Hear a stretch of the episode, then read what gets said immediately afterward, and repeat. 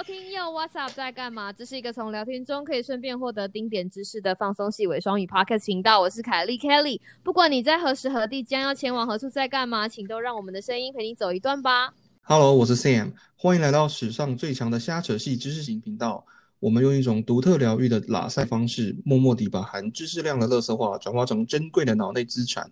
我和凯莉会用满满的诚意冷笑微陪你度过无聊的通勤时间。马上就让我们开始第二季的第三集。今天要来跟大家一起聊聊租房子这回事。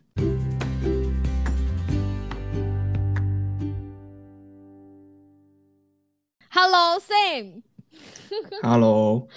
非常感谢各位听众朋友们。第二季就是你知道一开季就开红盘，就是我们连续两集的，就是防疫特辑，收听率都比第一季好很多哎、耶！真的耶！不知道发生什么事，但是你知道，因为我们前两集都一直在聊防疫这件事情，我们有一些只听 last 呃不只听 SK two 就是 拉塞的观众朋友表示，纷纷表示说，所以所以 SK two 欧北贡就要消失在你们第二季了吗？所以我说没有啊，这件事情就是你知道拉塞是人生拉塞是人生的基本，是拉所以我们回来了。对对对但。是但是我们不能把这件事情讲的这么这么这么白，所以我们还是要你知道，还是要把拉塞这件事情就是建建立在一个 umbrella 之下。所以今天这个大 这个包装一下就是对对对对，就是要聊聊租房子这件事情。最近刚好就是在近三个月内嗯，都刚刚搬了新家吼。就是没有说好那没有说好的，但是我们就是都刚刚好，for some reason 我们就都搬家了。对，然后呢，呃，Kelly 呢跟娃娃鱼呢有一件在我们的朋友圈当中非常知名的一件事情，就是他们两个人来了美国之后呢，目前已经累计搬了十八次的家。对，各位听众，你没有听错，是十八次。我号称在我的朋友们中是搬家王。对，所以平均可能不到一年就有搬一次家，嗯对不对？嗯嗯，对，连我妈就是我妈都会在年初的时候，不是在吃年夜饭的时候，就会说啊，希望你今年顺顺利。我妈就会说，嗯、你搞讲，你给你们被拔除掉不？就是她很害怕 我搬家搬上瘾。对不对对对对，她就会说你不是搬家搬上瘾了吧？然后我就说不是，但是有的时候我就跟她 我就会跟她讲说，妈，我有件事要跟你说。她就会说，今年要搬家了吗？已经。就是在我在我家在我的家族这件事情也变成了，也是一件还蛮轰动的事情。毕竟就是搬了十八次家，这种记录也不是一般人可以普通就可以达成的。完 Sam 搬，完全但是是。Sam 搬的数目很少。我们今天在讨论的时候，他才发现，他认真的数数了好几次，才发现，嗯，只有 只有几次。啊你自己说，我来了美国之后，只有搬过三次家，但是严格，我觉得，我觉得应该这样讲，严格来讲，应该只能算两次，因为第一次第一次搬家其实不算是，就我是真的有搬从从这个房子搬到它的对面，可是那个不算是真的搬家，因为本来就知道，只是就是而且我非常近，对对对，而且我本来就知道，就是就是会搬，所以那一次的搬家经验算是比较不比较特别吧，就是不不不算是能够用在，无痛，对对对对。对对对，没有什么无没有什么心理跟这个物物理上的障碍，没有没有，就是没有没有什么冲击，也没有办法在人生当中就是可以得到什么样的收获啦。应该对对对没有没有办法归纳出任何经验，几乎，兄弟姐妹有一天就离家上大学，然后你已经觊觎他房间很久了，搬进他家的、呃，对对对对，他的房间，那那种感觉。到他哥，对对，有点像，对对对，就说哦，太好了，哥哥终于上大学了，我终于可以，你知道，拥有他的大房间，对对对对对对，有点像这样的感觉。对，所以我们聊 我们 我们聊起这件事情，就觉得哦，很好，就是竟然比家次数差这么多，所以我们就想说，今天可以听听 Kelly 这种 专业搬家的专业搬家吗？租屋主就，是说 是是有什么样的这个辛酸血泪史，什么经有什么验东西可以跟跟大大家分享？分享？就是我们要综合一下我们的经验，希望可以跟大家分享一些有用的、没用的东西。绝大多数可能不是很有用，我觉得。对，不是很有用，这就是这就是 SK two 在干，是欧北这共的精神们对对欧北共的精髓，没错没错。所以要一刚开始要先跟大家讲，我们要从美国的就是租房系统开始聊，因为这个是我们一切事情的开始，要给大家科普一下。因为美国在美国租房子跟台湾租房子其实完全是我两个完全不一样的事情，对不对？对，因为嗯，毕竟我们都是从自己的个人经验出发了哈，所以说等于是说我们都是学生，以及刚开始工作，事实上也没有赚得到很多年哈，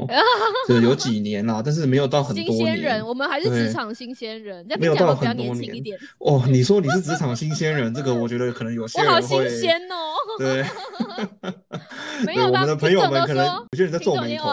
没有没有没有哦，你讲的很委婉，朋友已经开始翻白眼，就说他竟然 说他是职场新鲜人。美国除了学校学校宿舍哈、学校宿舍之外，最常见的在外面租房子，就是所谓的他们美国很常常都有这种这种 apartment complex，就是它是一个社区哈、但是它里面全部都是公寓，就是我们我们今天比较会常提到的。那当然，嗯一开始在学校住宿的时候，美国的学生宿舍哈，其实除了我们像跟我们台湾的大学一样，就是那种啊、四个人一间，或者是两也只有个人 bunk 一 bed 间。那种，对对对对对对对，那种其实也美国也有哈，美国很多大学的大学生都是住那样的宿舍。那但是因为我们、嗯我们来到美国的时候都已经是研究生开始，所以说我们比较老，对，那但是其实美国的宿舍学校宿舍也常常都是有所谓的 apartment，就是说它的每一个单位都是一个独立的公寓公寓这样子完整的，就是有呃几几个不是套房哦，对对不是套房，不是对对套房，对对对不是雅，不是套房，也不是雅房，是公寓，就是有有呃，怎么讲？有客厅，有厨房，然后有卧房，是这样子。然后是以对对对对学生宿舍的概念，就是租给你，对，但感觉比较感觉比较家庭式啦。我们今天大概会讨论的多半都是像这样子的地方。嗯哼嗯哼，那一样哈，就是这个我们在外面台湾租房，可能就是啊雅房、套房，或者是呃学生的时候都雅房、套房啦。那可能工作之后，大部分的人租的就是可能就是一户公寓这样子。那嗯，美国其实呃有点也有点类似像这样子。那比较呃一个人住的时候，或者说比较学生比较没有钱的时候，常常有一种就是叫 studio。那这个 studio 就是通常它也面积也比较小，那它就是你的基本上你的卧室跟你的厨房，你就是有一间厕所、浴室这样子。那其他的基本上就是一个打通的一个连通的空间。对，对，就没有没有界限，对，然后再好一点，再 move on 到再好一点，就是 one bedroom 了，就是有一个一个一个房间，对。那这个 one bedroom 跟这个 studio 的区别哈，有些人会觉得说，就差一个房间门有没有？就是你的卧房有没有门，跟卧房没有门的差别。就是你打开就是你打开房间的时候，你会不会看到床啦？应该这么说。对对对对，可以这样讲。我我个人的建议是哦，你如果喜欢煮饭的人，其实 studio 是不不太好啦，然后因为你只要一煮饭啊，你就全 全家都是同一个味道，是不是就是一家一家开始煮饭全家香哦？连你卧你连你床单都会是那个味道，就是哇，今天睡觉的时候怎么会有咖喱的味道？对啊，或者是你早餐你只是烤个吐司煎一个蛋，然后你可能到晚上晚嗯上回来家里都还是早餐的味道，就是，所以我觉得这个 studio，当然我知道，就是说可能有很多人刚还是学生啊，或是呃刚开始工作的时候可能会没有什么钱或者是什么，就会选择这种 studio。那但是跟 one 嗯 bedroom，其实在美国哈，通常 studio 跟 one bedroom 几乎不会差到多少钱。那再来就是说，当然还有比如说像是 two bedroom 啊，或者 three bedroom 这样，就是一个公寓单位里面，它可能有一个主卧房，然后再来就是一个或是两个的次卧。嗯那对，就是比较适合家庭家庭这样的就家人多的或者是大家会分一起分租，也是有也是有可能啦。对对对，也是有可能，也是有可能。那再来就是，当然这个公寓的价位，还有这个等级也是差很多。有哦有哦，对，那因为我个人是比较没有什么经验，然后说真的，我租的地方不多，那一般我都是选那种比较普通啦，就是比较平价这样子。这样对，没有我本人没有啦。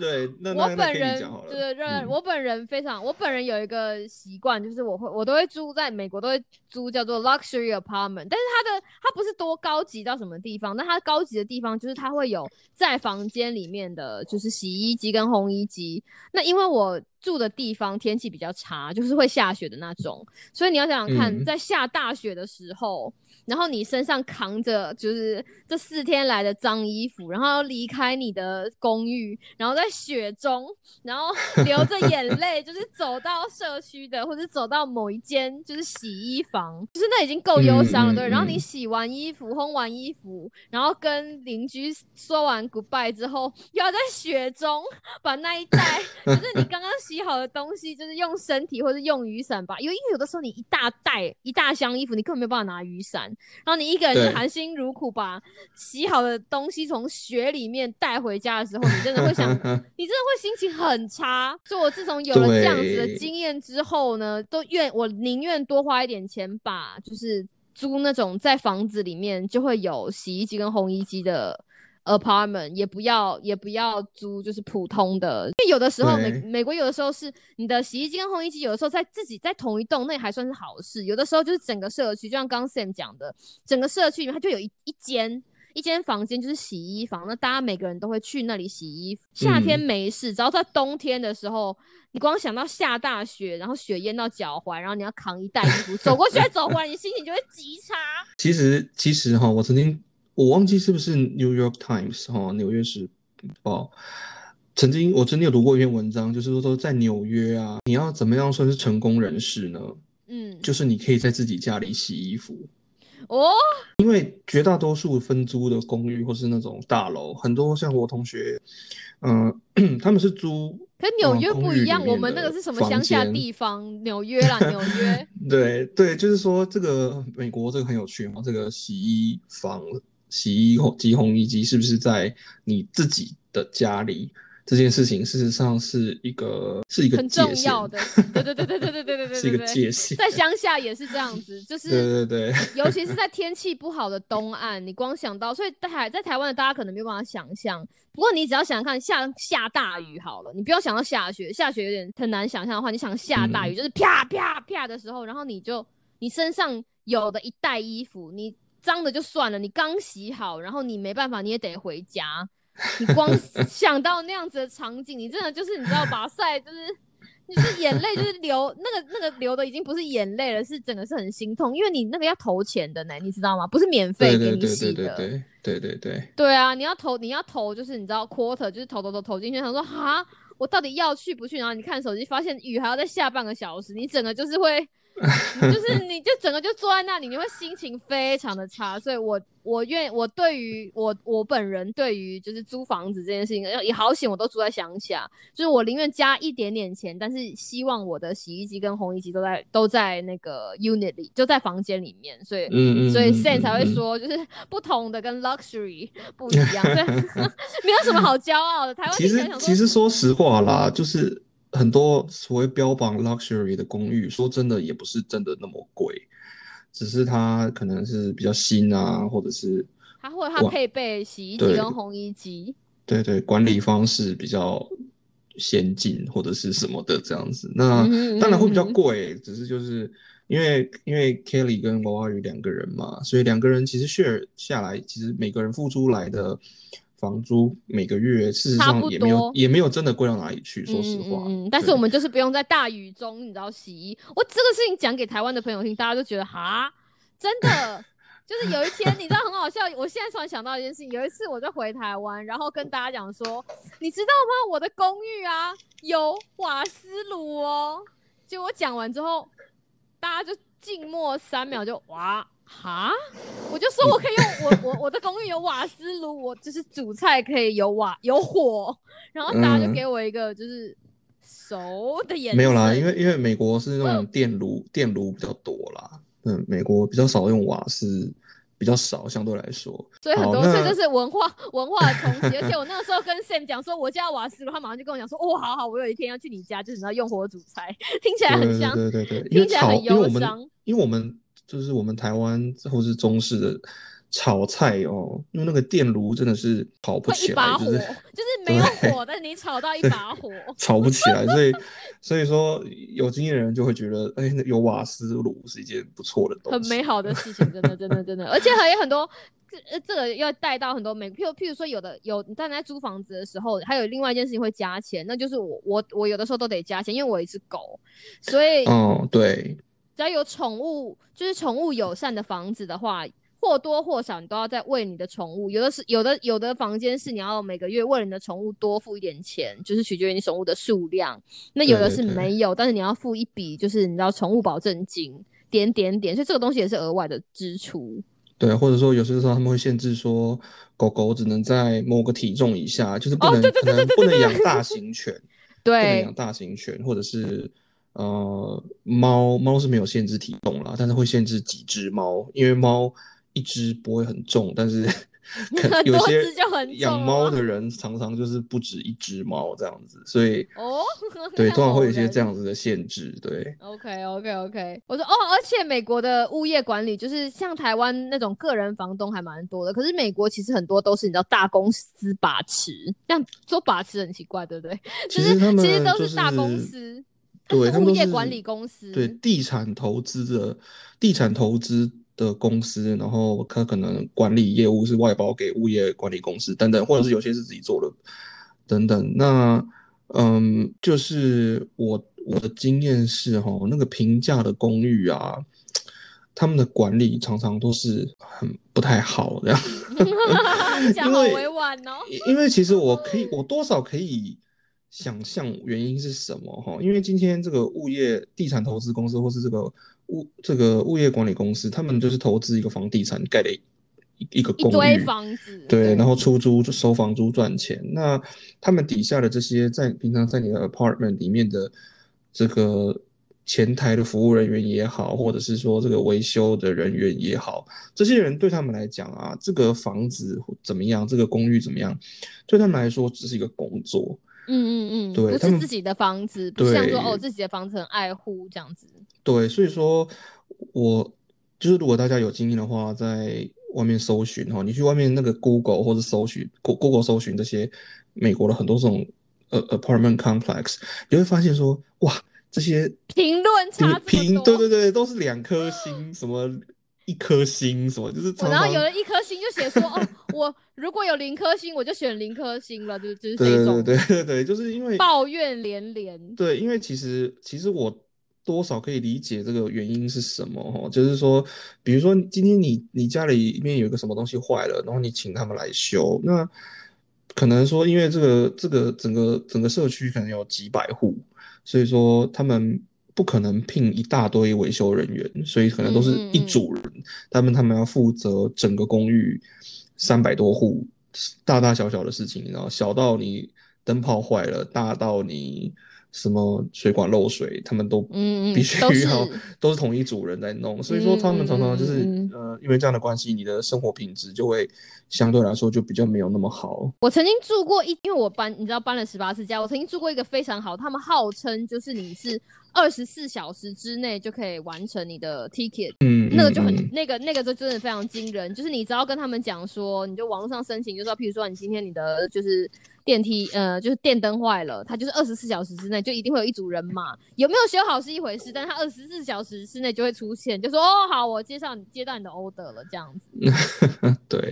就是你知道，就是为了为了要维持他们的那个评论，网络上的评论，美国人自己也知道，所以这东西就很多很有趣的东西。对，其实啊，也是一分钱一分货啦。说实话，就是你如果这个房租比较便宜的地方，当然他们就预算比较没有没有没有那么高。管理就会比较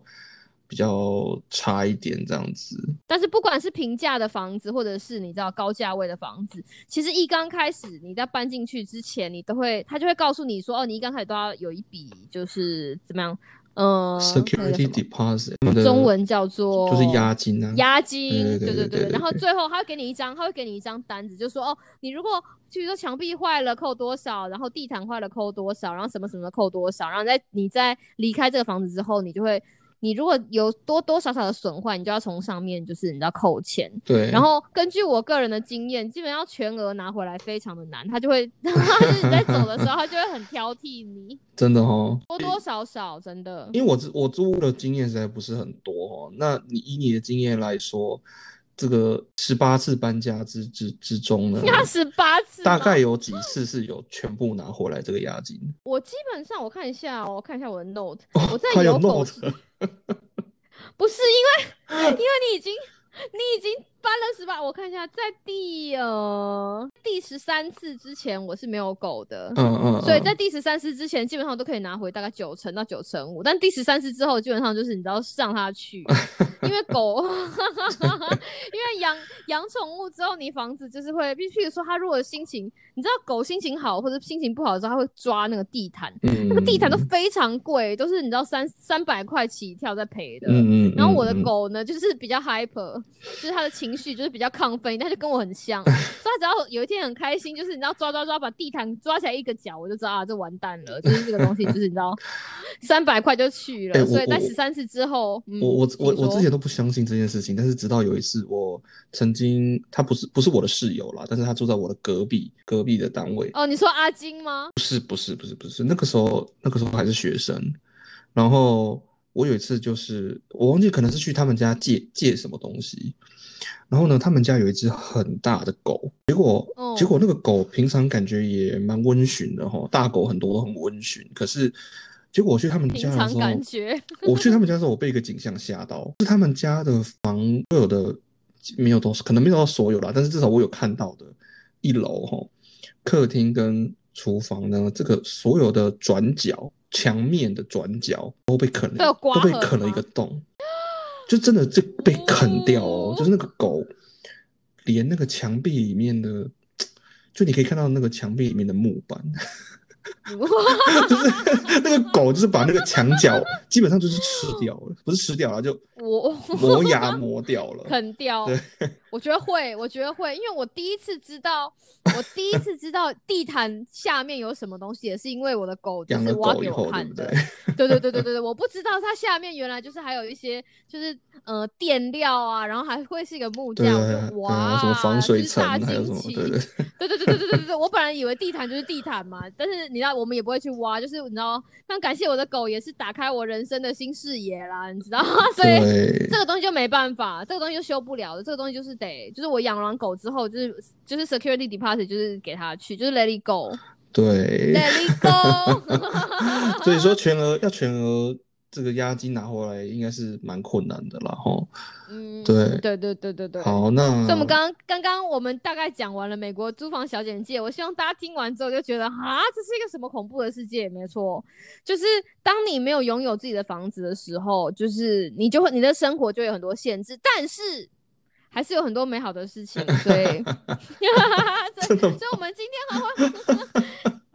不是啊，就是你知道搬家其实是因为你住，你每天就是你每天在外面很辛苦，你回家就是要这个地方。除了为什么我们说搬家搬家不说搬房子，因为最最终最终我们还是不管。今天你没有拥有，你没有持有这个，就是这个 property，但是我们还是要把这个地方当成家嘛，对不对？所以其实搬家的过程其实也是人生中的一个很重要的过程。所以，所以，所以，虽然纵使我这么常搬家，我觉得我我个人的成熟度，还有对于人生的这怎么人生的体悟，也是在这也是在这一连串 关搬家的过程中，就是蜕变成不一样的我。从搬家，从搬家的这个血泪史。中成长，真的，真的没有错，没有错。所以大家，我相信大家听到十八次，一定会想说，到底这个人到底有什么毛病？对啊，所以我要跟大家揭对，为什么你会这么常搬家？